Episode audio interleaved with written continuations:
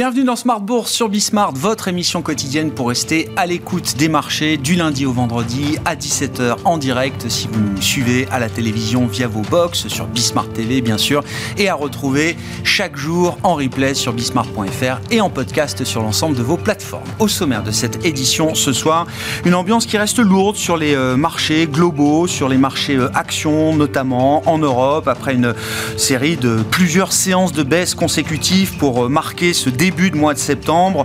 On notera aujourd'hui une tentative de stabilisation des indices euh, actions en Europe et aux États-Unis. Mais encore une fois, l'ambiance est un peu plombée depuis le début du, euh, du mois de septembre avec euh, des actifs clés qui amènent différentes perturbations sur les marchés, sur les marchés de taux bien sûr, avec, ça a été l'histoire de l'été, des taux nominaux et des taux réels aux États-Unis qui ont continué de, de progresser. On a vu jusqu'à plus de 4,30 sur le 10 ans américain qui reste d'ailleurs très proche de ces, de ces sommets euh, récents. Le dollar, par voie de conséquence, lui aussi a poursuivi son rebond tout au long de l'été, après un point bas qui avait été marqué en, en juin-juillet. L'indice dollar, face à un ensemble de devises majeures, euh, retrouve des niveaux qu'on n'avait plus vus depuis plusieurs mois, créant là aussi des perturbations, de la pression sur les devises émergentes, sur le yuan chinois, mais également sur le yen japonais, et puis le pétrole, là aussi, qui s'invite en cette rentrée après un rebond de 30% en trois mois au cours de l'été et un baril de Brent qui reste autour de 90 dollars au moment où on se parle. Ce seront euh, évidemment des sujets euh, clés de discussion avec nos invités dans quelques instants. Et puis euh, dans le dernier quart d'heure, le quart d'heure thématique de Smart Bourse, comme une fois par mois, le vendredi à 17h45, nous reviendrons sur les dernières grandes tendances au sein de l'industrie ETF avec l'observatoire ETF de Yomoni et son directeur des investissements, Olivier Malteste, qui sera avec nous donc en plateau dans le dernier quart d'heure de cette émission.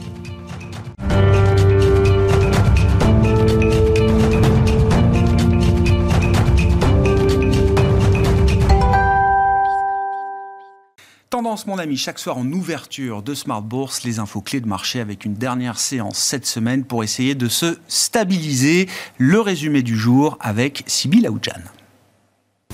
Le CAC 40 est resté très hésitant aujourd'hui encore avec une semaine de performance négative. Les valeurs technologiques pâtissent toujours des tensions sino-américaines, mais surtout d'un contexte de hausse des rendements obligataires américains. Une étude publiée par Bank of America Global Research donne quelques chiffres. Au cours de la semaine, les actions technologiques accusent des sorties de capitaux de 1,7 milliard de dollars, une première en 11 semaines. Rien que pour Apple, sa capitalisation boursière a fondu de 200 milliards de dollars en deux jours. Pour les indicateurs, la hausse des prix à la consommation en Allemagne a été confirmée à 6,4% sur un an en août. En France, on observe un regain de la production industrielle. Celle-ci rebondit de 0,8% en juillet après une baisse de 0,9% en juin, selon les chiffres de l'INSEE qui précisent que ce rebond s'observe dans la plupart des branches. Du côté des marchés, quelques changements sont à prévoir. Euronext annonce une recomposition de l'indice SBF 120 avec la sortie d'Altarea, de Casino et d'Antin Infrastructure Partners et l'entrée de Lectra, Argan et XFAB. Cela interviendra après la clôture des marchés le vendredi 15 septembre et sera effectif le lundi 18 septembre. Côté valeur, on observe un rebond du titre LVMH aujourd'hui après une longue série de séances en baisse et un repli de près de 20% depuis mi-juillet. La semaine prochaine, la BCE annoncera sa décision monétaire jeudi prochain. Selon une enquête de Reuters, une courte majorité d'économistes attend un statu quo sur les taux et la Fed doit faire de même le mercredi suivant. Tendance, mon ami, chaque soir pour euh, débuter Smart Bourse et c'est Sybille Aoudjan qui nous accompagne aujourd'hui dans Smart Bourse sur Bismart.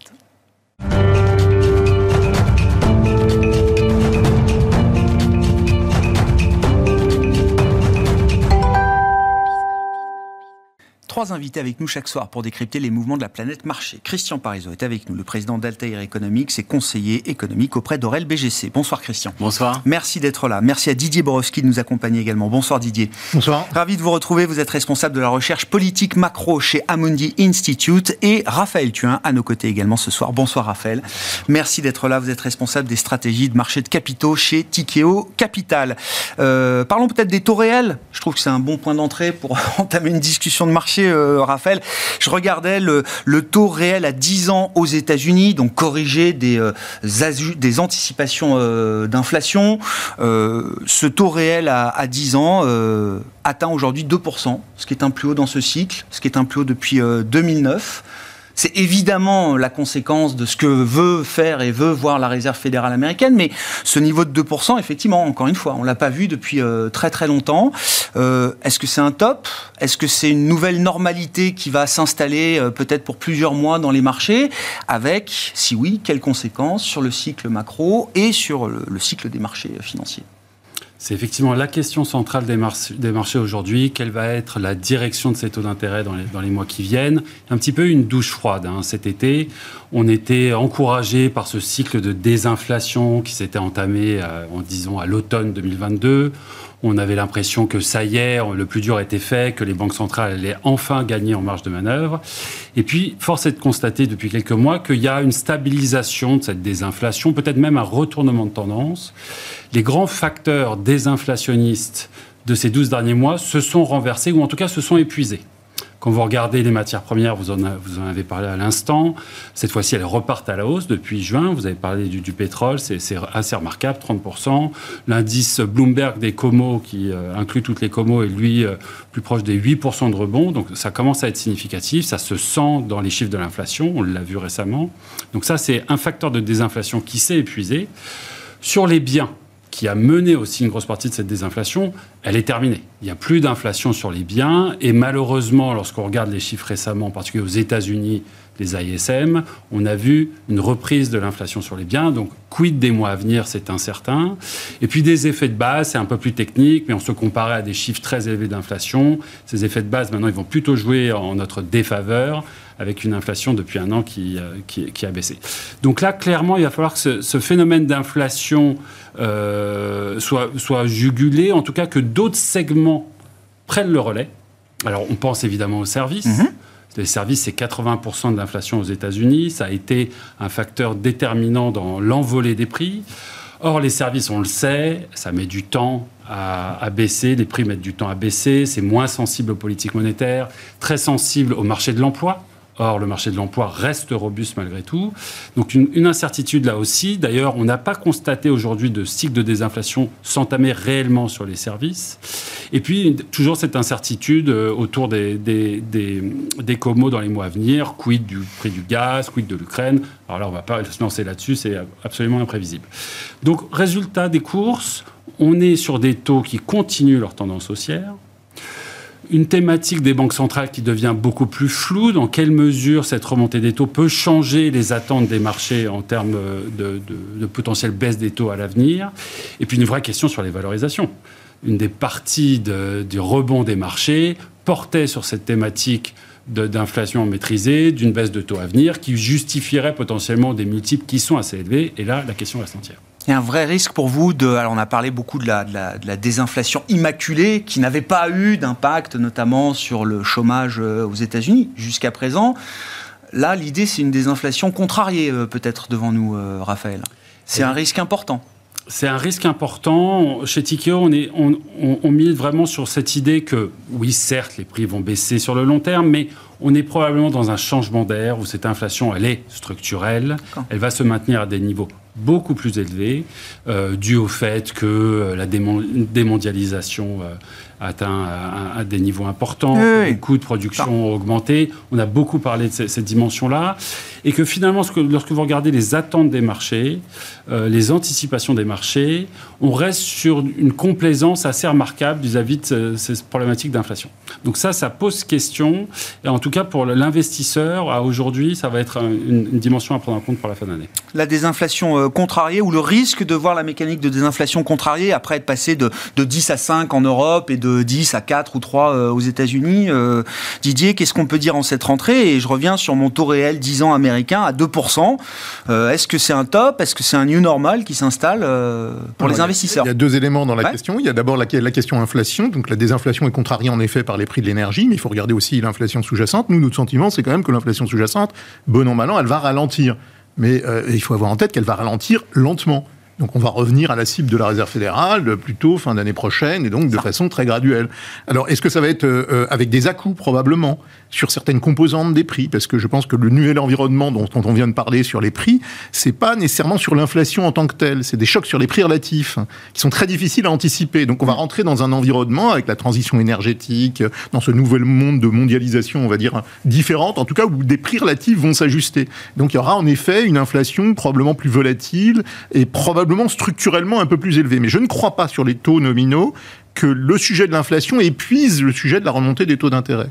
C'est-à-dire que ce qu'on a vu sur les segments longs de la courbe des taux américains, à mon avis, reflète aussi une problématique liée à la, à la dérive budgétaire américaine. Ah Alors, je ne suis pas en train de dire que l'ensemble, mais fondamentalement, il faut quand même avoir en tête qu'il y a une dégradation des finances publiques américaines. Qui Certaines agences euh, ont envoyé des petits signaux d'alerte hein, sur la notation euh, américaine. À l'horizon, à l'horizon 5 euh, ou 10 ans, quand on regarde la dynamique de la dette publique américaine, c'est assez peu su en Europe, mais, mais elle est bien, bien, bien, bien plus mauvaise que celle de la zone euro prise dans son ensemble. Hein. C'est-à-dire que euh, euh, la zone euro, euh, depuis la grande crise financière, il y a eu une hausse assez modérée. Je parle de la zone euro agrégée, je vais revenir au pays. Il y a eu une hausse assez modérée du ratio dette sur PIB. Aux États-Unis, on sera à 135, 138% du PIB en 2028. Et les déficits budgétaires sont assez élevés. Et il n'y a pas de politique budgétaire restrictive dans le tuyau. Bien au contraire, on a bien sûr évidemment tous en tête le, projet Inflation Reduction Act qui a des effets multiplicateurs assez marqués. Donc il est possible, ce que je dis, c'est qu'il est possible qu'au-delà de la conjoncture et de l'inflation, il y ait aussi une prise de conscience de ce que euh, on est quand même durablement dans un paysage et donc ça se paye par une prime de risque. Je parle des segments longs de la courbe des Très clair. Voilà. Et, sur les taux d'intérêt réels, attention, il y a différentes manières de les, de les, mesurer. Il y a les taux d'intérêt réels de marché, les taux d'intérêt réels quand on enlève l'inflation moyenne euh, aux taux, euh, les taux d'intérêt, on est quand même avec des taux d'intérêt réels qui sont encore très élevés. En soi, c'est pas alarmant le niveau des taux d'intérêt réels en niveau aujourd'hui. Mais bah, c'est clair qu'on a une séquence de durcissement monétaire qui est telle qu'on devrait quand même voir les conditions financières et monétaires commencer à mordre sur l'activité euh, au premier semestre de l'année prochaine. Hmm. Mais il y a des facteurs temporaires sur lesquels on reviendra qui expliquent pourquoi finalement, en dépit de ce qui a été fait, de la remontée des taux d'intérêt réels, on n'a pas vu au jour d'aujourd'hui euh, la croissance américaine ralentir. Non, mais vas-y, une partie de la bah, réponse, c'est déjà la variable budgétaire, qui devient, une, qui devient une variable clé euh, aujourd'hui. Euh, pour expliquer la différence entre la dynamique américaine, européenne et chinoise. C'est vrai, mais il faut faire attention parce qu'il y, avait, euh, quand on mesure l'impulsion budgétaire, c'est la, variation du sol budgétaire structurel. En théorie, on devait avoir une impulsion budgétaire négative, c'est-à-dire, ou en tout cas qui se normalisait, mais qui n'était pas vraiment un soutien pour la croissance. Mais ce type de mesure d'impulsion budgétaire ne prend pas en compte les effets multiplicateurs. Or, il y a des effets multiplicateurs absolument incroyables liés euh, à l'Inflation Reduction Act, aux taxes, aux, déductions fiscales, etc. Et ça, ça a eu un effet qui a surpris tout le monde, y compris la Réserve fédérale, y compris le Trésor américain, etc. Et quand on regarde en détail les chiffres, il est possible que cette dynamique de l'investissement perdure. Et donc là, on a, on a quelque chose d'inobservé, c'est-à-dire qu'on a une banque centrale qui durcit très fortement sa politique monétaire et l'investissement qui surprend à la hausse en lien avec des effets multiplicateurs de la politique budgétaire qui ont été sous-estimés. Alors, ces effets multiplicateurs, on sait, ils ont un pic. On ne sait pas bien chiffrer, parce que c'est des choses qui n'ont jamais été faites par le passé. Hein, ce fait.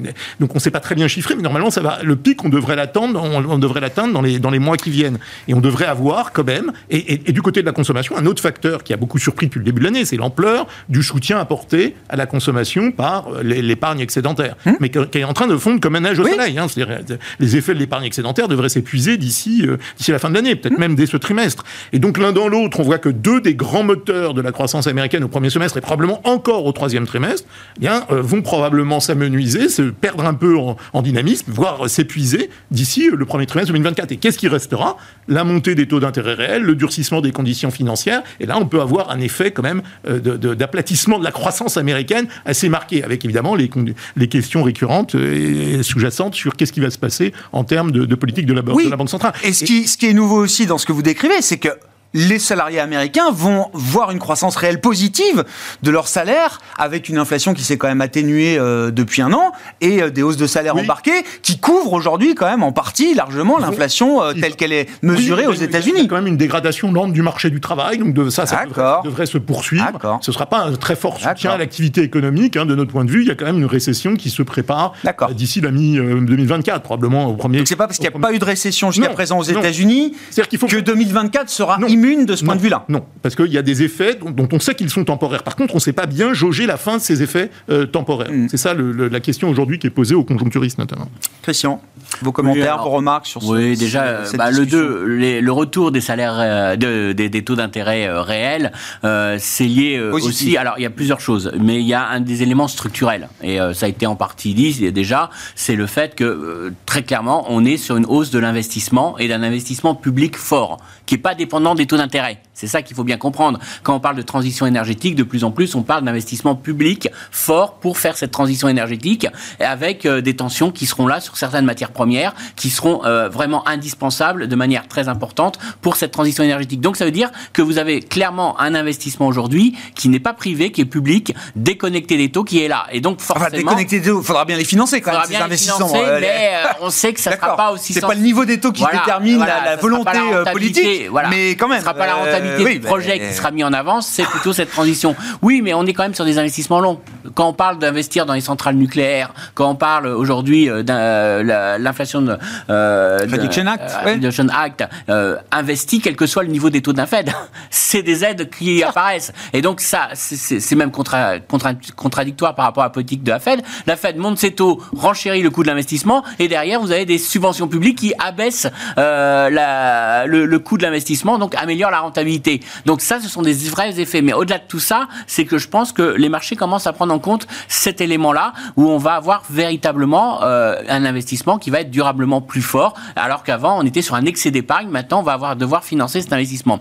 L'autre élément, alors ça, c'est structurel. Hein, je vous dis pas que ça n'empêchera pas euh, les taux de rebaisser, hein, mais euh, conjoncturellement ou très ponctuellement. Mais en tout cas, c'est un vrai élément. Et puis l'autre élément, c'est peut-être que le marché se dit aussi que la période de taux négatifs, de banque centrale qui achète la dette à tout va, elle est quand même largement finie aujourd'hui. C'est-à-dire qu'aujourd'hui, même si vous aviez une récession aux États-Unis, même en Europe, si on a une récession, je vois pas la, BCE tout de suite repasser à des taux négatifs pour relancer l'économie. Et je vois pas la BCE mettre en place un programme de rachat euh, d'obligations. Euh, donc, euh, on est quand même sur l'idée que les banquiers centraux ont pris en compte, et d'ailleurs, regardez le dernier discours de Madame Lagarde, hein, elle a dit, voilà, on est sur une période de retour de l'inflation. Alors, elle sera l'inflation, retour de l'inflation, ça veut pas dire qu'on va rester sur une inflation qui va être à 3, 4 tout, indéfiniment. Elle peut revenir à 2. Mais ça veut dire qu'aujourd'hui, euh, l'objectif, c'est de, c'est de la faire revenir à 2. Avant, l'objectif, c'est qu'elle aille à 2. Donc, on change de monde. Et donc, ça veut dire que les banquiers centraux, aujourd'hui, ne sont pas prêts à monétiser la dette. Ils ne sont plus prêts à injecter des liquidités. Et donc, forcément, ça veut dire qu'aujourd'hui, on donne un prix euh, à, à ces liquidités, à l'argent. Et donc, on est sur un vrai changement structurel. Alors, après, plus de manière un petit peu plus euh, conjoncturelle et ponctuelle, hein, ce que commence à intégrer le marché, c'est très clairement euh, de l'incertitude sur l'inflation. Et ça, c'est quelque chose. Alors, il y a encore quelques semaines qui était assez incroyable. Quand vous regardiez les marchés, le marché, c'était on tire la ligne droite, on avait un beau mouvement de désinflation, on tire la ligne droite et puis on se dit on y va, on va vers les deux. D'ailleurs, il y avait même une certaine incohérence puisque quand vous regardiez les prévisions, on arrive à trouver les deux quand on enlève euh, le, loyer implicite, quand on enlève euh, toutes les parties qui n'ont pas encore baissé.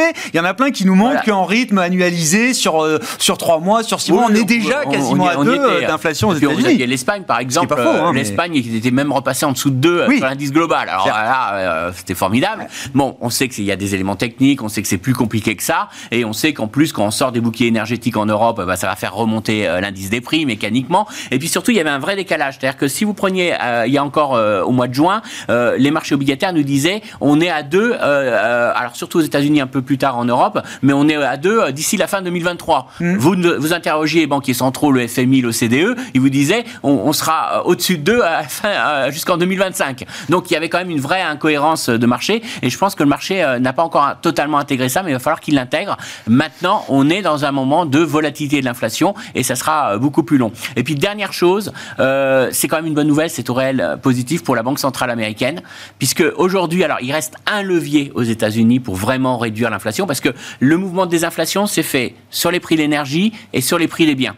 Donc ça, c'est fini. les prix des biens, ils vont pas. bien sûr. Et il nous reste, bah. il nous reste encore les prix de l'immobilier. Oui.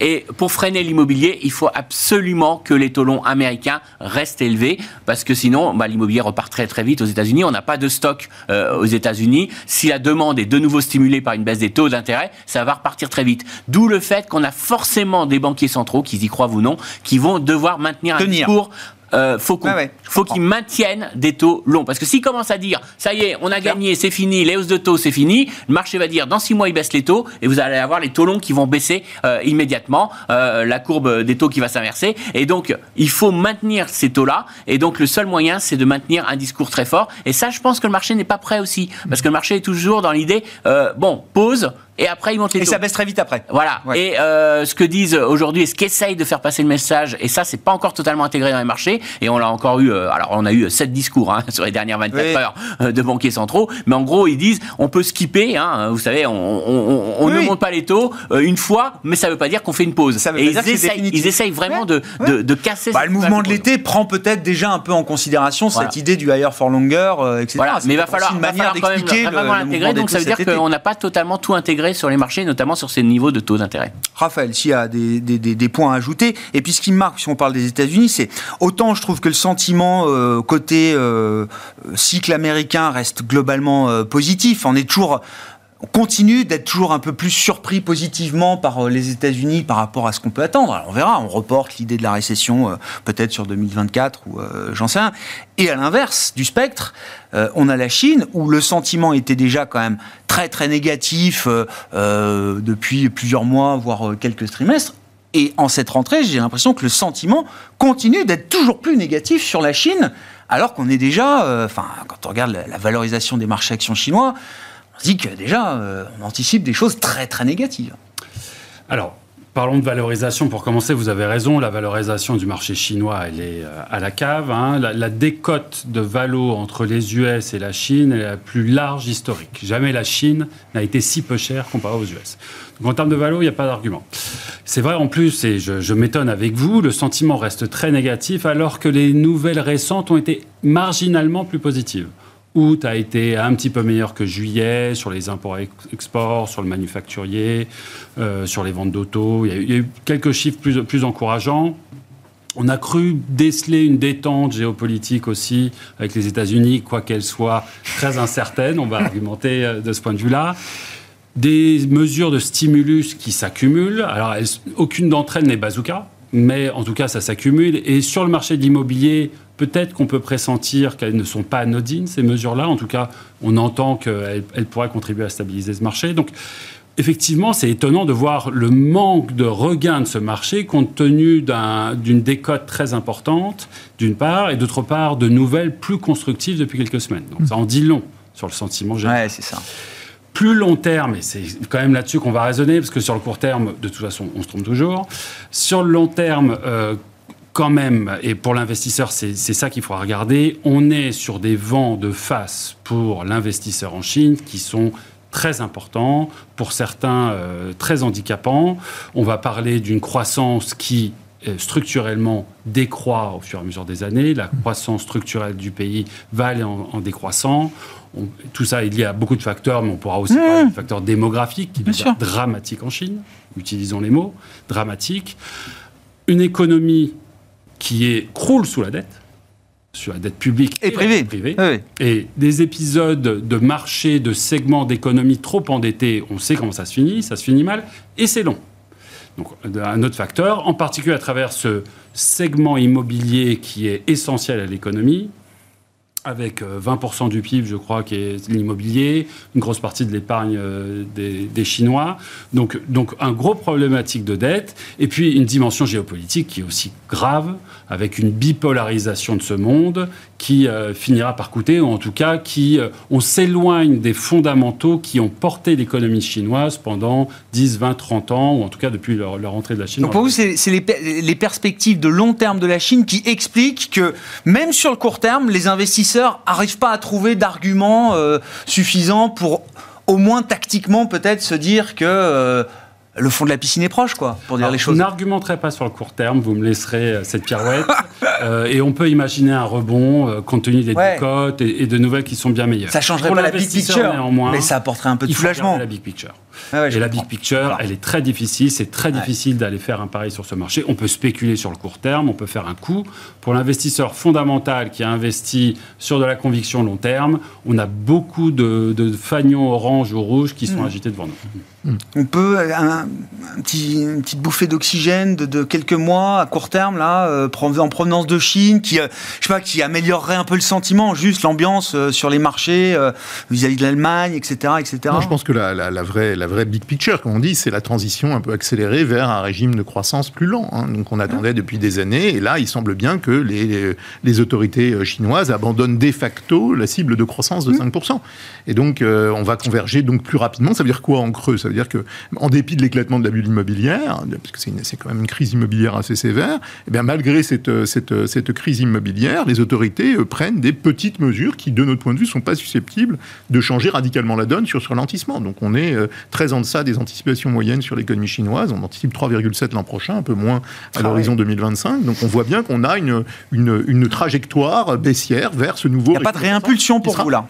Le, le, but là actuellement des autorités chinoises, ça semble être le fait de vouloir limiter les dégâts et d'éviter les effets de bord sur la consommation des ménages. Donc ils prennent les mesures, le minimum des mesures possibles pour. Mais pas de stimuler. Non, parce qu'il y a un excès d'offres qu'il faut apurer. Donc je pense que ils ont bien pris conscience de ça. Et puis il y a d'autres objectifs. Les autorités chinoises ont d'autres objectifs que le simple cible de croissance. On voit bien que c'est des objectifs. Il euh, faut être politique étrangère, politique interne, etc. Donc il faut faire très attention en effet avec cette nouvelle euh, cette nouvelle gouvernance. Donc il faut être prudent en effet en termes en termes d'allocation.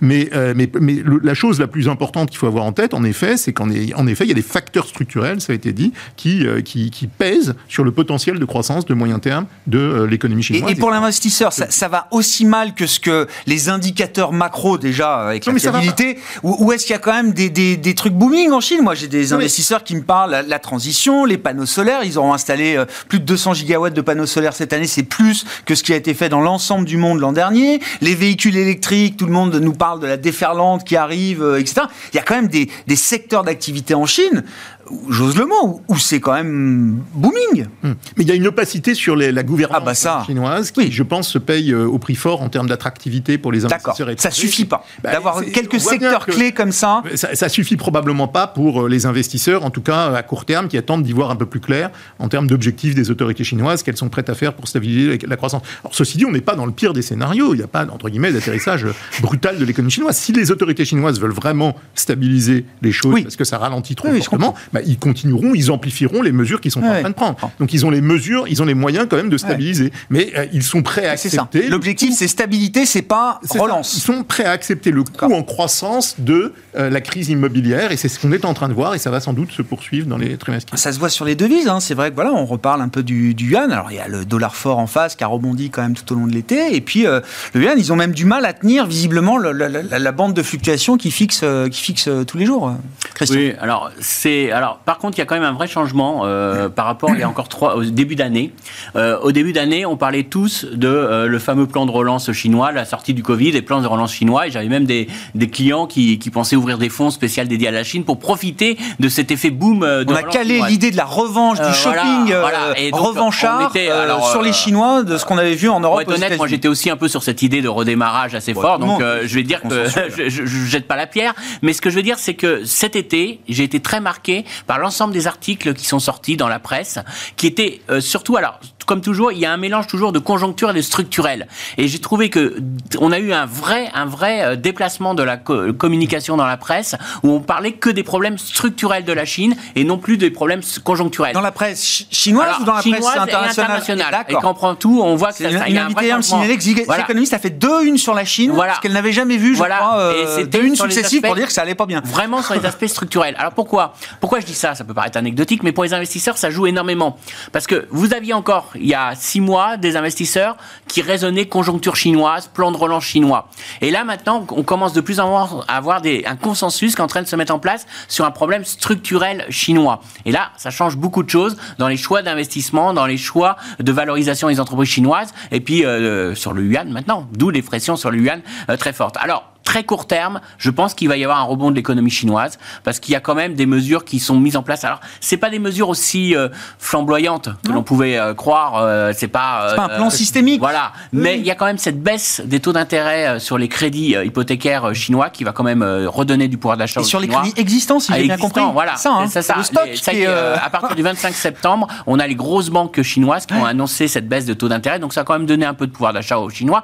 mais je parle vraiment du conjoncturel. Hein. Ça règle pas le problème, les problèmes plus structurels. Et puis il y a aussi un autre élément qu'on ne parle pas souvent, je trouve pas assez, mais c'est euh, toutes les conditions climatiques qu'on a pu avoir au cours de cet été, qui étaient très défavorables. Et la Chine est l'un des pays qui est le plus sensible au monde à, euh, à ces dérèglements climatiques. Et ça a vraiment freiné l'économie chinoise, hein, euh, qu'on le veuille ou non, des inondations, des vagues de chaleur.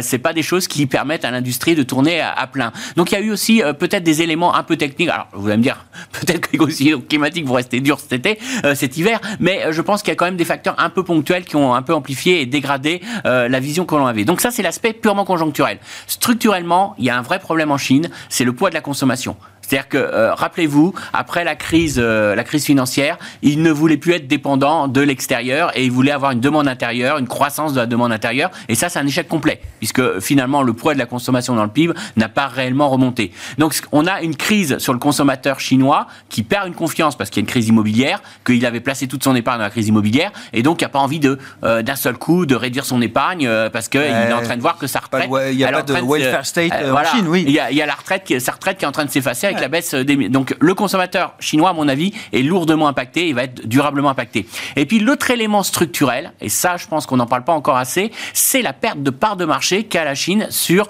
le marché américain.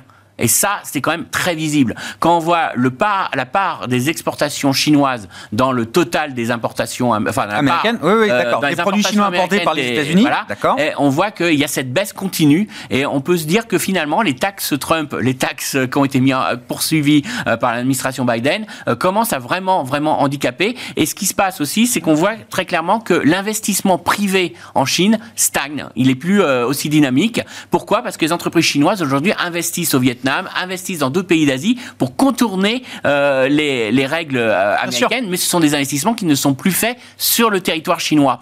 Donc, d'une part, il y a ce déséquilibre de la consommation, mais ça, ça va se poursuivre et ils n'ont pas réussi à le régler. Et en plus, cet investissement, il est durablement affecté à cause de cette désynchronisation des marchés. Et on peut dire aujourd'hui que les Américains ont gagné leur pari, qui était de vraiment freiner la Chine. Et là, c'est vraiment visible. Les grands perdants, c'est les Chinois pour l'instant. Hein. On peut dire ce que l'on veut, mais euh, des mesures américaines ils ont coupé le consommateur américain. Ils sont en train de désensibiliser le consommateur américain du producteur euh, chinois. Et ça, pour l'instant, ça marche. Et ça, par contre, c'est un vrai coup euh, pour l'économie chinoise. On aura toute une série de données euh, en provenance de Chine mmh. relatives au mois d'août la semaine prochaine, hein, production industrielle, vente au détail, capex, investissement, etc. Pour prendre un peu la mesure effectivement de, du, mois passé côté chinois si on parle des, des marchés, Raphaël, alors évidemment, d'un point de vue indiciel, pour les marchés actions, ce qui compte euh, aujourd'hui, c'est, je sais pas, 30, euh, 40 mégacaps dans le monde, quoi, à commencer par les 7 premières euh, américaines et peut-être une dizaine en Europe,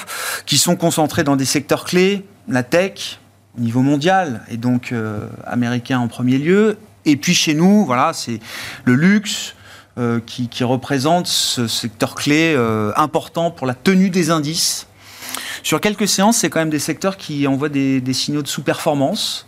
Euh, le luxe notamment, j'ai pas fait le, compte de la série de, séances de baisse de LVMH, mais il y a dû y en avoir au moins 5, 6, 7 peut-être d'affilée. Ça perdait 2% tous les jours. Je prends l'exemple d'LVMH parce que c'est emblématique, mais j'ai rarement vu ça. Et est-ce qu'il y a quelque chose là qui est en train de tourner dans les marchés actions, euh, notamment du point de vue de l'intérêt des investisseurs? Oui, on peut sentir un pivot, en tout cas une, une zone de consolidation, d'interrogation. Évidemment, les marchés ont beaucoup payé cette année, de très belles performances. Vous l'avez très bien dit, cette performance, elle est principalement due à une poignée de valeurs, je dirais même une poignée de facteurs. Donc, euh, donc tout ça inquiète. Et on arrive à un moment, on a beaucoup débattu là-dessus, où on a des doutes sur l'inflation, où les taux d'intérêt ne semblent pas vouloir coopérer, ce qui était euh, un espoir fort des, des, investisseurs, et où on se pose aussi des questions sur la résilience des résultats des entreprises à venir. Elle a littéralement porté les marchés. On a tous été très surpris de cette capacité des bénéfices à être maintenus à des niveaux si élevés. Et on commence à avoir des doutes sur la soutenabilité de cette tendance.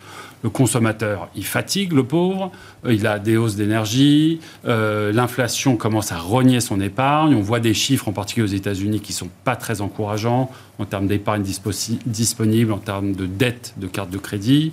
Et donc, on commence à, imaginer que le, le consommateur, qui jusqu'à présent a bien voulu payer ces hausses de prix successives, commence à s'essouffler. On commence aussi à se dire que finalement, le phénomène inflationniste a été très bénéficiaire aux entreprises à la hausse. Elles ont réussi à répercuter la hausse des coûts et un peu plus pour euh, faire grossir les bénéfices. Et donc potentiellement à la baisse, on pourrait imaginer que la désinflation puisse les pénaliser. On va voir. Mais c'est un. On l'a pas encore vu. C'est-à-dire qu'on a vu aux États-Unis les, les, indices d'inflation euh, quand même passer de 9 à 4 ou 3.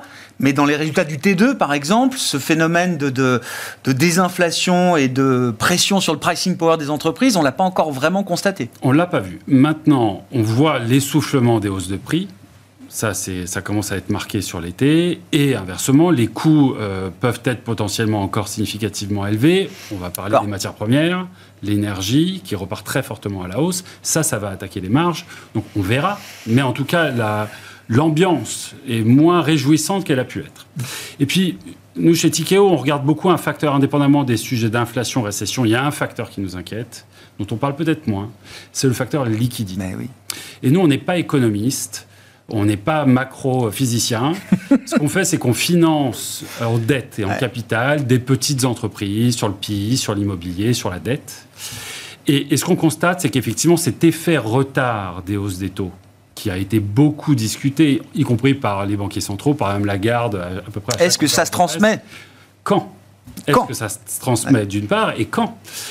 Madame Lagarde l'a très bien dit, on a vu une répercussion de ces hausses des taux dans les conditions financières. Les banques sortent, les conditions financières deviennent restreintes, le prêt immobilier devient compliqué à obtenir. Donc ça, c'est une chose. Ce qu'on n'a pas vu encore, c'est des, répercussions sur l'économie. Or, on le sait, le risque est grand que cette répercussion se fasse sentir. Vous regardez, bon, la dette souveraine, évidemment, va être financée, on en a parlé, à des niveaux beaucoup plus élevés. On a les explosions des déficits et à côté de ça, euh, des taux qui montent et une demande qui diminue. Dette souveraine, on a un sujet. La dette corporate est un sujet. On avait jusqu'à présent le plaisir d'avoir des, des, bilans d'entreprises assez sains. 2022-2023, très peu de besoins de refinancement. Elles avaient anticipé 2024-2025, on est sur une autre histoire et on commence à avoir dès l'an prochain. Dès l'an prochain, Dès maintenant. Dès maintenant. Dès maintenant. Nous, on voit des, émetteurs venir vers nous en disant attention, on a un souci. On voit aussi sur les marchés cotés, il y a eu des grandes entreprises oui. emblématiques. mais qui étaient des usual suspects, qui n'étaient pas non plus. Enfin, oui, Casino, Altis, d'accord, mais c'est pas des dossiers. Euh, ça reste très spécifique et bien identifié par tout le monde. Je l'espère. Ouais, ouais, Car toutes les entreprises qui ont un problème de levier, trop de dettes et des besoins de refinancement aigus sont en difficulté et auront du mal. Besoin de capital, ça coûte cher. Besoin de liquidité, il y en a de moins en moins. Les banques sortent des marchés. Et, euh, les, et, donc, euh, les marchés obligataires commencent un petit peu à, stresser euh, sur, sur, ce sujet-là. On va faire payer la liquidité, le coût de la liquidité. Le coût de la liquidité, le crédit a de la valeur, le capital a de la valeur, la liquidité a un coût. C'est une nouveauté, il va falloir s'y réhabituer. on a parlé de la dette corpo, on peut parler des banques, de la hausse des dépôts, on peut parler évidemment de l'immobilier. On a des effets, effets retard certains. Les baux sont, ont une certaine durée. On le voit par exemple dans l'inventaire des maisons neuves aux États-Unis. Il était à 2 millions avant le Covid, il est aujourd'hui à 1 million. Les gens arrêtent de vendre. Parce que de toute façon, ils ne pourront pas se faire refinancer pour racheter. Mais à un moment, on fait des enfants, il faut falloir acheter plus grand. Tout ça va venir nous mordre les mollets petit à petit. Et pour le risque de marché, c'est celui-là. Selon nous, c'est celui-là qu'il faut avoir à l'œil. Mm. Tout ça incite à, la plus grande prudence. Euh, Didier, alors je vous laisse euh, euh, apporter vos, éléments, mais ça pose la question effectivement où est-ce que la, politique monétaire telle qu'elle a été menée aux États-Unis et en Europe, où est-ce qu'elle se transmet le plus vite dans le système et dans l'économie réelle? Bah, Comme on a un système bancarisé en Europe, le durcissement des conditions de crédit bancaire va se transmettre peut-être un peu plus rapidement à, la zone euro. Et donc la zone euro est plus en risque Hein, à court terme que euh, les États-Unis qui bénéficient encore d'effets, euh, même s'ils sont temporaires, qui soutiennent, euh, qui soutiennent la croissance. Alors un élément, je suis complètement d'accord avec cet élément de durcissement des conditions de liquidité, durcissement des conditions de crédit, qui va au final euh, euh, commencer à mordre sur l'activité économique l'an prochain. Et si on regarde l'économie mondiale, ce qu'on s'aperçoit, c'est qu'il y a des éléments de resynchronisation du cycle qui vont se mettre en place. Parce qu'on attend un ralentissement de l'économie américaine, l'Europe ralentit, la Chine ralentit. Le, ralentissement chinois, il va forcément avoir un impact sur l'Asie et aussi sur certains pays euh, européens comme l'Allemagne. Donc on a un beau ralentissement de l'économie mondiale. Il y aura moins d'écart entre les économies l'an prochain. Alors moins d'écart, ça dépend entre lesquelles, parce que je pense qu'il y a beaucoup d'économies émergentes, même si elles ralentissent, oui, restent avec des niveaux de croissance. D'accord, ok. Donc euh, il n'y a pas de risque de récession mondiale. Mais en revanche, la, la, croissance mondiale, telle qu'on la mesure, va ralentir assez nettement en dessous de 3%, 2,3-2,4% l'an prochain. Et de notre point de vue, ça, ça va mettre une pression sur les profits des entreprises. Et donc je partage à 100% ce qui a été dit sur les effets sur les marges des entreprises. Il y aura moins de capacité à répercuter les hausses de prix, euh, par exemple les hausses de prix énergétiques récentes, dans une phase d'affaiblissement de la demande. Donc il y aura moins d'effets marge positif qui a beaucoup surpris la plupart hein, des, observateurs cette année. Et il y aura une contraction normalement, enfin en tout cas des, chiffres, des chiffres d'affaires qui sont moins présents. Donc au final, on devrait quand même avoir des profits qui, euh, qui vont passer par une période de trou d'air. Et ça, c'est pas anticipé par les marchés. Donc euh, il y a euh, sur les actifs entre guillemets type les bourses, il y a probablement une période, un moment de vérité qui va se, qui va se matérialiser dans les mois qui viennent. Et on a commencé à voir une petite correction, mais cette correction ne, ne, permet pas de rendre attractifs les marchés, ah les bah bourses aujourd'hui, compte tenu de ce qu'on anticipe sur les profits en lien avec cet affaiblissement de la croissance. C'est pas parce que les profits, alors dans la phase d'inflation, euh, ont même mieux que bien tenu, hein, puisque les marges ont augmenté. Euh, c'est pas parce que jusqu'à présent, dans le, le, début, la première phase de désinflation, là aussi les niveaux de marge sont préservés. C'est pas pour ça que ça continue encore en 2024. Christian. Oui, c'est pas pour ça. Alors surtout qu'on aura des effets d'acquis qui vont être très très négatifs, parce que si vous prenez le, un deuxième semestre qui ralenti euh, pour euh, l'année 2024. Ça s'annonce pas très, très, très, très positif, puisqu'on aura une, un bon premier semestre de 2023, un, un, deuxième semestre en ralentissement, et donc euh, la comparaison, forcément en variation sur un mmh. an, sera beaucoup plus difficile et beaucoup plus négative avec cette dynamique-là. ce qui s'est traduit d'ailleurs par ce que nous a dit l'INSEE. Hein, L'acquis de croissance en France, par exemple, pour 2024, elle, elle sera presque nulle. Hein. Mmh. donc c'est la même chose au niveau des entreprises, au niveau mmh. des résultats des entreprises. Donc ça, c'est un élément forcément négatif pour euh, les prochains mois. Hein. Ça va jouer euh, quand même sur le discours des entreprises, parce que j'ai vu encore beaucoup d'entreprises euh, qui ont, que lorsqu'elles ont publié leur premier semestriel, n'ont pas révisé à la hausse leur guidance annuelle. Donc elles ont eu un, premier semestre au-dessus des attentes, mais elles n'ont pas voulu relever. Donc ça vous montre bien qu'elles n'étaient pas très confortables sur le deuxième semestre. Donc ça veut dire que ça, on ne va pas pouvoir le faire pour l'année 2024. Donc il y a un vrai problème sur les résultats des entreprises, mais surtout, je pense, et ce qui n'est pas intégré, et ce qui, va, ce qui pourrait véritablement faire réagir les marchés, c'est si on a la perception qu'il y, a véritablement un risque de récession. Là, en ce moment, on a un discours qui est de dire, euh, alors la voie en or, hein, euh, comme euh, certains banquiers centraux l'appellent aux États-Unis, dans lequel on tue l'inflation, on monte les taux, et puis Bon, ben, croissance molle, mais finalement pas de récession. Alors, euh, c'est génial, c'est super. Euh, J'y crois pas beaucoup, personnellement. Je crois pas que les économies vont agir. Mais en tout cas, tant qu'on est dans cette voie en or, entre euh, cette possibilité, en tout cas, eh ben, ça veut dire quoi? Ben, Ça veut dire que je vends pas mes actions je reste sur le compartiment action. Alors certes, j'ai le monétaire qui rapporte pas mal, mais je reste sur les actions parce que je me dis je vais jouer le prochain cycle de redémarrage. Par contre, si je vous dis que dans les trois prochains mois, va peut-être falloir passer par une récession, là on aura des arbitrages mmh. et c'est un peu ça à mon avis le risque aujourd'hui qu'on a sur les marchés d'actions, c'est le fait qu'on n'a pas euh, finalement intégré euh, véritablement un risque de euh, récession. Niveau de, prudence là par rapport aux actifs risqués, aux actions euh, chez Tikeo euh, aujourd'hui et euh, dans une logique d'investissement de, rentrée, où est-ce qu'on est confortable? Alors, on est très prudent, je pense qu'on a compris. En particulier sur les actions, on, constate d'une part un risque sur les multiples de valorisation avec des taux haussiers, et un risque sur les earnings, sur les bénéfices, les attentes de résultats, qui semblent très optimistes à la lumière de ce qu'on vient de dire. Pour rappel, plus 11% selon le consensus de croissance des bénéfices en 2024 aux États-Unis, plus 7 en Europe.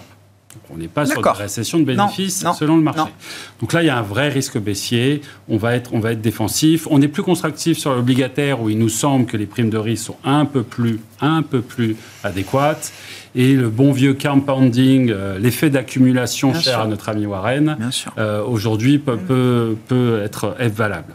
Globalement, on va être très sélectif, très sélectif sur les valos, très sélectif sur les mm. dossiers. On ne fait rien de distress, on, on évite le levier comme la mm. peste, on a peur du risque de refinancement. Et puis inversement, aller apporter du capital, des liquidités à des bonnes entreprises qui en ont besoin et qui ont fait leur preuve à travers le cycle, c'est probablement la bonne façon de faire. On peut aujourd'hui rentrer dans les dossiers à des niveaux de décote très importants parce que le capital est très cher, il est rare. La même chose pour les liquidités et pouvoir en, en, fournir. oui, oui. ça peut être la recette.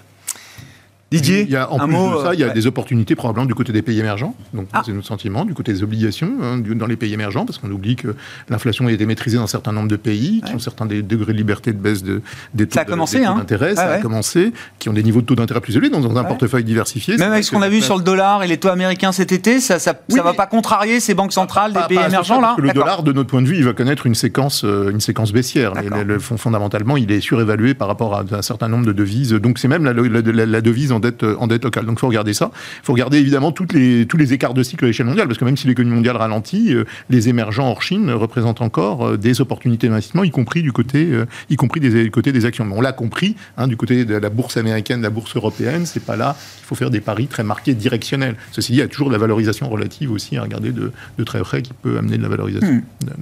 Christian? Oui, bah, naturellement. Alors déjà, le monétaire, je trouve que c'est un couple rendement-risque bien exceptionnel. Sûr. Mais il faut le rappeler à chaque fois, vous avez raison. Voilà, quand on sait pas où on va, euh, c'est plutôt. C'est ce qu'on euh, cherche, le rendement risque idéal, le couple. Euh, voilà. Bon, aujourd'hui, ça reste quand même très attrayant. Bon, au-delà de ça, on peut, à mon avis, revenir clairement sur l'obligataire, hein, puisque aujourd'hui, très clairement, on, a, on a des taux qui peuvent un peu remonter, mais on, ne va pas atteindre des niveaux très élevés, puisqu'on voit que hein. l'économie ne le supportera pas et on aura forcément à un moment donné, à mon avis, un ralentissement qui, qui favorisera l'obligataire. Donc, aller sur ces secteurs-là, je suis beaucoup, beaucoup plus embêté sur la bourse. Parce que sur la bourse, où aller? Euh, Jouer les technos, euh, oui, mais bon, euh, c'est pas forcément un scénario si, si positif. Et puis, en cas de récession, c'est pas vraiment le secteur sur lequel j'ai envie d'aller avec une valorisation qui reste élevée. Aller sur les défensives, bon, il y a rien qui fasse rêver en ce moment. Et les cycliques, c'est pas le moment d'y aller. Alors, je sais qu'il y a eu quelques mouvements, quelques arbitrages sur des valeurs cycliques. On a du mal à les comprendre. Euh, économiquement. Bah, je, parle purement. Parce que c'est value, parce qu'il y en a qui ont des, multiples de, récession déjà euh, dans le secteur auto, dans euh, la banque. On, trouve des multiples qui sont des multiples de crise. Tout ce qu'on vient de dire, c'est la Chine qui ralentit, l'Europe qui va mal. Oui, je sais bien. bien. Globalement, j'ai du mal à. Mais dans certains secteurs, c'est peut-être déjà marqué en partie quand même. Oui, mais j'ai quand même du mal aujourd'hui de, y aller parce que c'est pas cher. Donc ça peut encore être un peu moins cher. Donc globalement, sur la bourse, je pense que le meilleur moyen maintenant, c'est commencer à sous-pondérer très clairement le marché action c'est ça qu'il faut faire. Et ben voilà pour ces recommandations de rentrée. Merci beaucoup, messieurs. Merci d'avoir été les invités de Planète Marché ce soir. Christian Parizeau, Altair Economics, Didier Borowski, Amundi Institute et Raphaël Thuin, Tikeo Capital.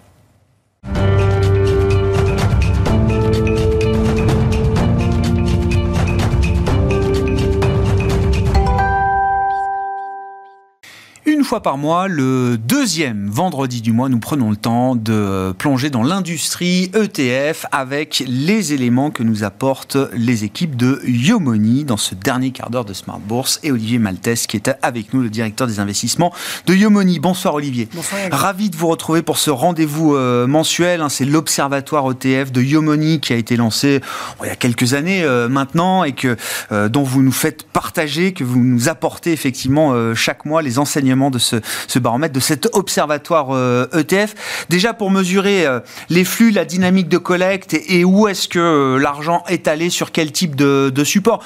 L'idée, c'est de faire un bilan de l'été, peut-être juin, juillet, août, pour se remettre un peu les idées en place correctement en cette rentrée, Olivier. Si on regarde déjà les flux au global, donc là, sur le mois d'août, encore un flux positif. Donc juillet, juin, juillet et août ont été ont des flux positifs et des flux de collecte. Donc là, le mois d'août, c'est le 11e mois consécutif de collecte positive globalement sur les ETF en Europe. Euh, donc voilà, donc ça c'est déjà une bonne nouvelle. Et on a eu, donc au mois de juin, on avait environ 10 milliards euh, de collecte. Juillet encore plus fort avec 13. Donc c'est le deuxième mois de collecte le plus important depuis le début de l'année. Le mois le plus important, c'était janvier avec 17, mais donc un mois de ah, juillet intéressant. très actif. Et sur le mois d'août, on est un peu plus en retrait, un petit peu en dessous de 9 milliards, 8 milliards 8, mais un mois aussi, euh, un mois ainsi relativement conséquent. Si on regarde en classe d'actifs, ce qui est intéressant cette année, c'est qu'on voit que la collecte au marché, sur le marché obligataire est très importante et est venue donc également en juin et en juillet, vraiment talonner la collecte action. Donc la, collecte action reste un peu plus forte, mais euh, à chaque fois, hein, juin, juillet, euh, la collecte obligataire est venue vraiment talonner, euh, pratiquement à touche-touche. Et sur le mois d'août, on revient sur quelque chose d'un peu plus classique, avec sur les 8 milliards 8, on a un peu plus de 6 milliards sur les actions et 2 milliards et demi sur les obligations. Donc là, on revient sur une collecte un peu plus, un peu plus action.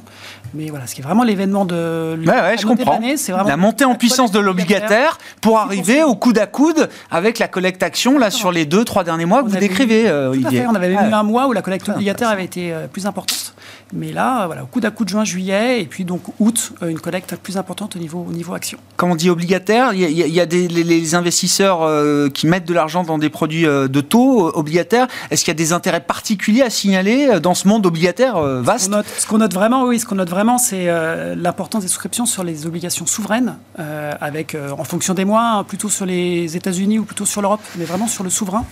Et ce qu'on note aussi, c'est que l'investment grade a toujours, a toujours collecté, le high yield aussi par moment et là, sur le mois d'août, il y a une sortie euh, plus importante à la fois du high yield, donc à la fois en Europe et aux États-Unis. D'accord. Donc une sortie un petit peu du high yield. Sur... Il y a des arbitrages quand même au sein de cette classe d'actifs obligataires. Toujours, toujours, toujours. Et il y a des arbitrages aussi en termes de duration. Euh, évidemment, euh, ça fait depuis, euh, même avant l'été, on commençait à parler de l'importance et de l'intérêt potentiellement à, prendre des positions obligataires sur le marché enfin, américain. Ah bien sûr. Des taux importants, mais qu'on continue de monter un petit peu sur le taux. Qui sont encore plus intéressants aujourd'hui. mais c'est vraiment cet appétit sur le souverain. Après une année 2022 ah très compliquée sur les taux souverains, un vrai retour du souverain. Le rendement et, de, et de retour.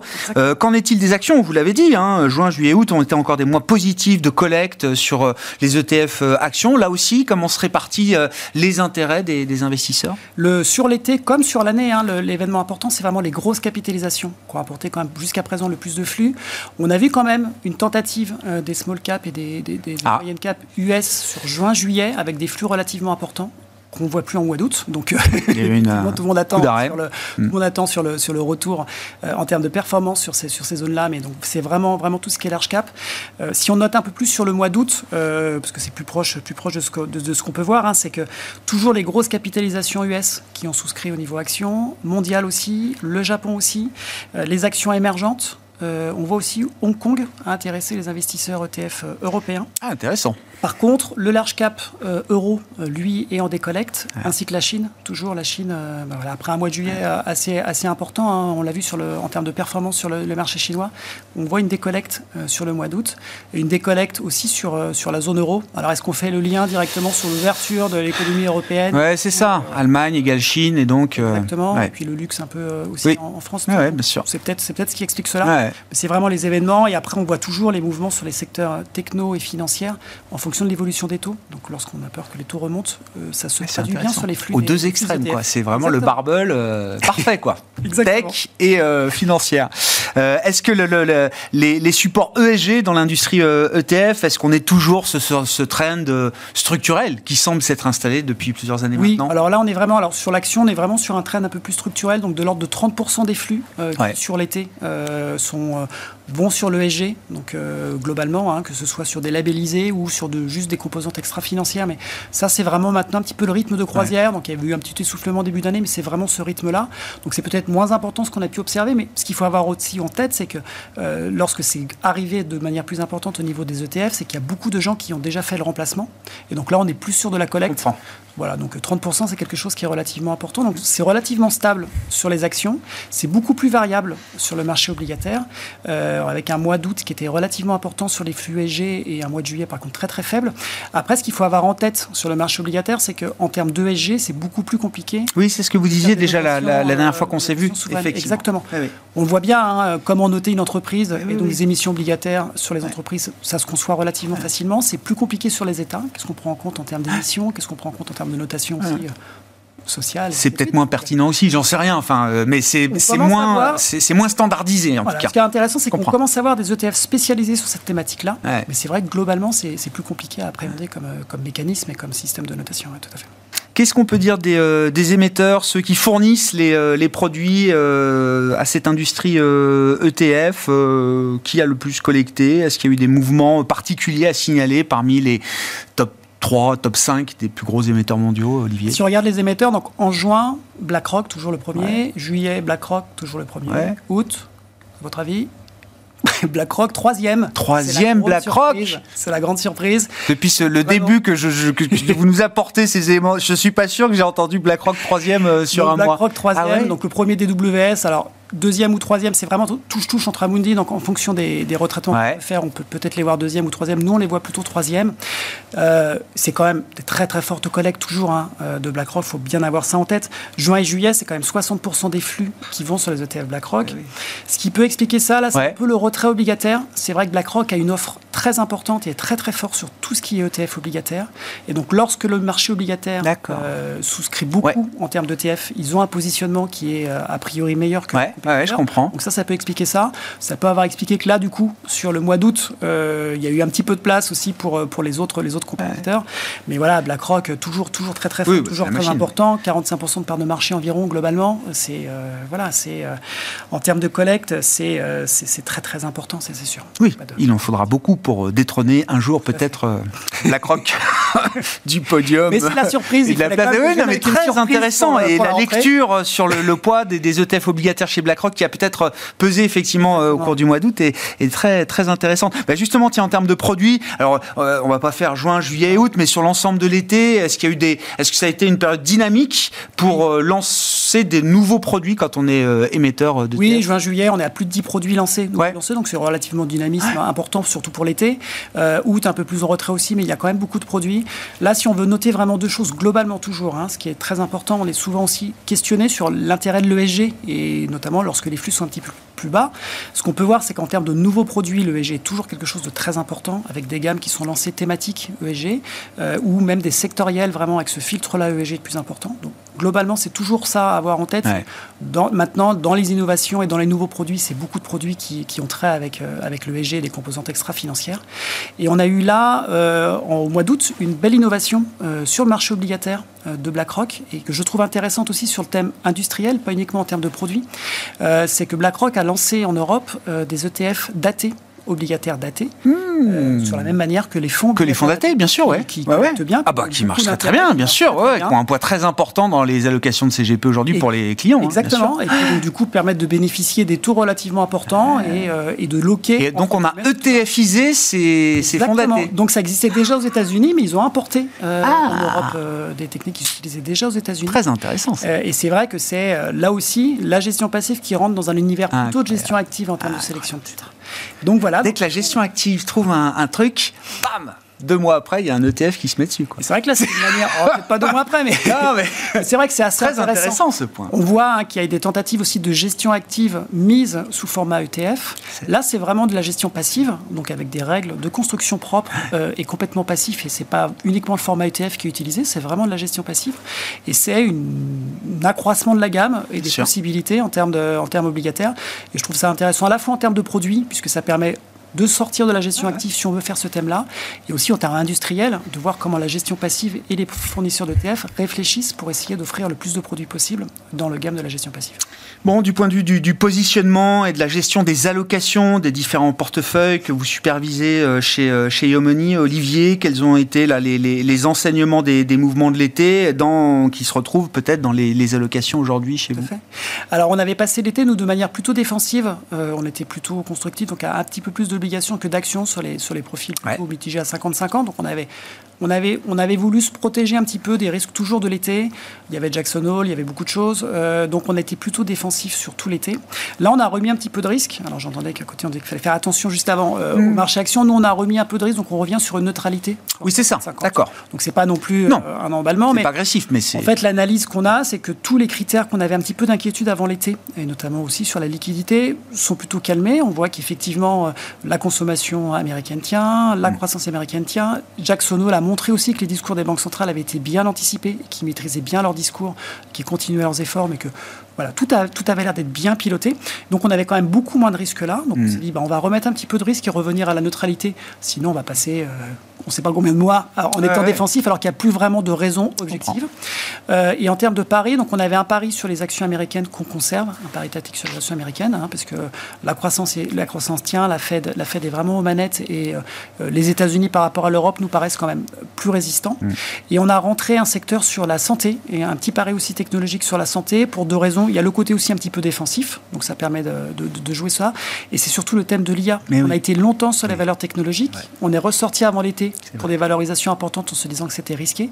Et on voit que les thèmes de l'IA euh, ruissellent vraiment, commencent vraiment à ruisseler. Et que la santé est un secteur très bien identifié comme étant peut-être un des secteurs et la médecine bénéficiant le plus possible et le plus vite possible des progrès, euh, des nouveaux progrès en matière de. Clairement, et c'est la manière dont on a envie aujourd'hui euh, de continuer à jouer ce thème-là par la santé. Et donc on a, on a, on a ouvert ce, pari tactique-là sur la santé. Merci beaucoup Olivier. Merci d'être avec nous chaque mois pour nous faire profiter effectivement de votre observatoire ETF. Vous suivez euh, évidemment euh, au jour le jour l'actualité de l'industrie ETF e chez euh, Yomoni avec ce baromètre que vous publiez une fois par mois à retrouver donc dans Smart Bourse le deuxième vendredi de chaque mois à 17h45 dans le quart d'heure thématique et en replay bien sûr sur bismart.fr. Olivier Maltest, directeur des investissements de Yomoni, était avec nous en plateau ce soir.